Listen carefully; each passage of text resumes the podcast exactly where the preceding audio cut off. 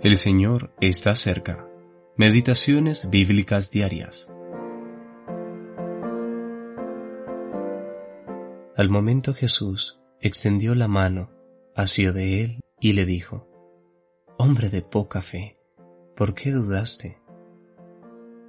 Mateo capítulo 14, versículo 31. Las manos del Señor Jesús, primera parte. Manos salvadoras. Los discípulos estaban teniendo una noche difícil, batallando en el mar contra el viento y las olas. Era tan solo un viaje de diez kilómetros. Sin embargo, tan solo habían alcanzado la mitad de la navegación. Se acercaba el amanecer, la cuarta vigilia, y habían zarpado al comienzo del atardecer. Cada minuto que pasaba, el cansancio era mayor, pues su pequeña embarcación era golpeada por las olas del mar. En ese instante se asustaron grandemente por la aparición de alguien caminando sobre el mar. Pero no había de qué asustarse. Era el Señor Jesús. El Salvador había estado orando por ellos mientras estaba en el monte y había bajado a ayudarlos. Esta es una figura preciosa del servicio del Señor en la actualidad. Él intercede por nosotros a la diestra de Dios mientras atravesamos una escena de conflicto en este mundo.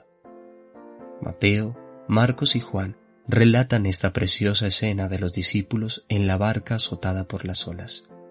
Pero solamente Mateo nos dice que Pedro salió de la barca para caminar sobre las aguas por mandato del Señor. Cuando Pedro sacó sus ojos del Señor y los puso en la tempestad, él comenzó a hundirse y clamó, Señor, sálvame versículo 30. Esto nos deja dos lecciones importantes. Primero, Él no se hundió debido a las grandes olas y el fuerte viento. Como alguien dijo, es igual de imposible caminar sobre aguas tranquilas como sobre aguas tempestuosas. Nuestros ojos deben estar puestos en Jesús, o no caminaremos en victoria sobre aquello que busca hundirnos.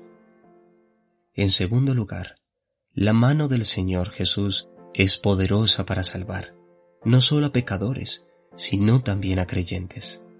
Él es capaz de salvar perpetuamente a los que se acercan a Dios, porque vive para interceder por ellos.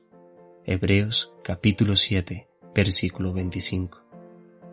Necesitamos su ayuda diariamente, y si hemos fallado, Él puede librarnos y restaurarnos. Cristianos, miremos a Él. Brian Reynolds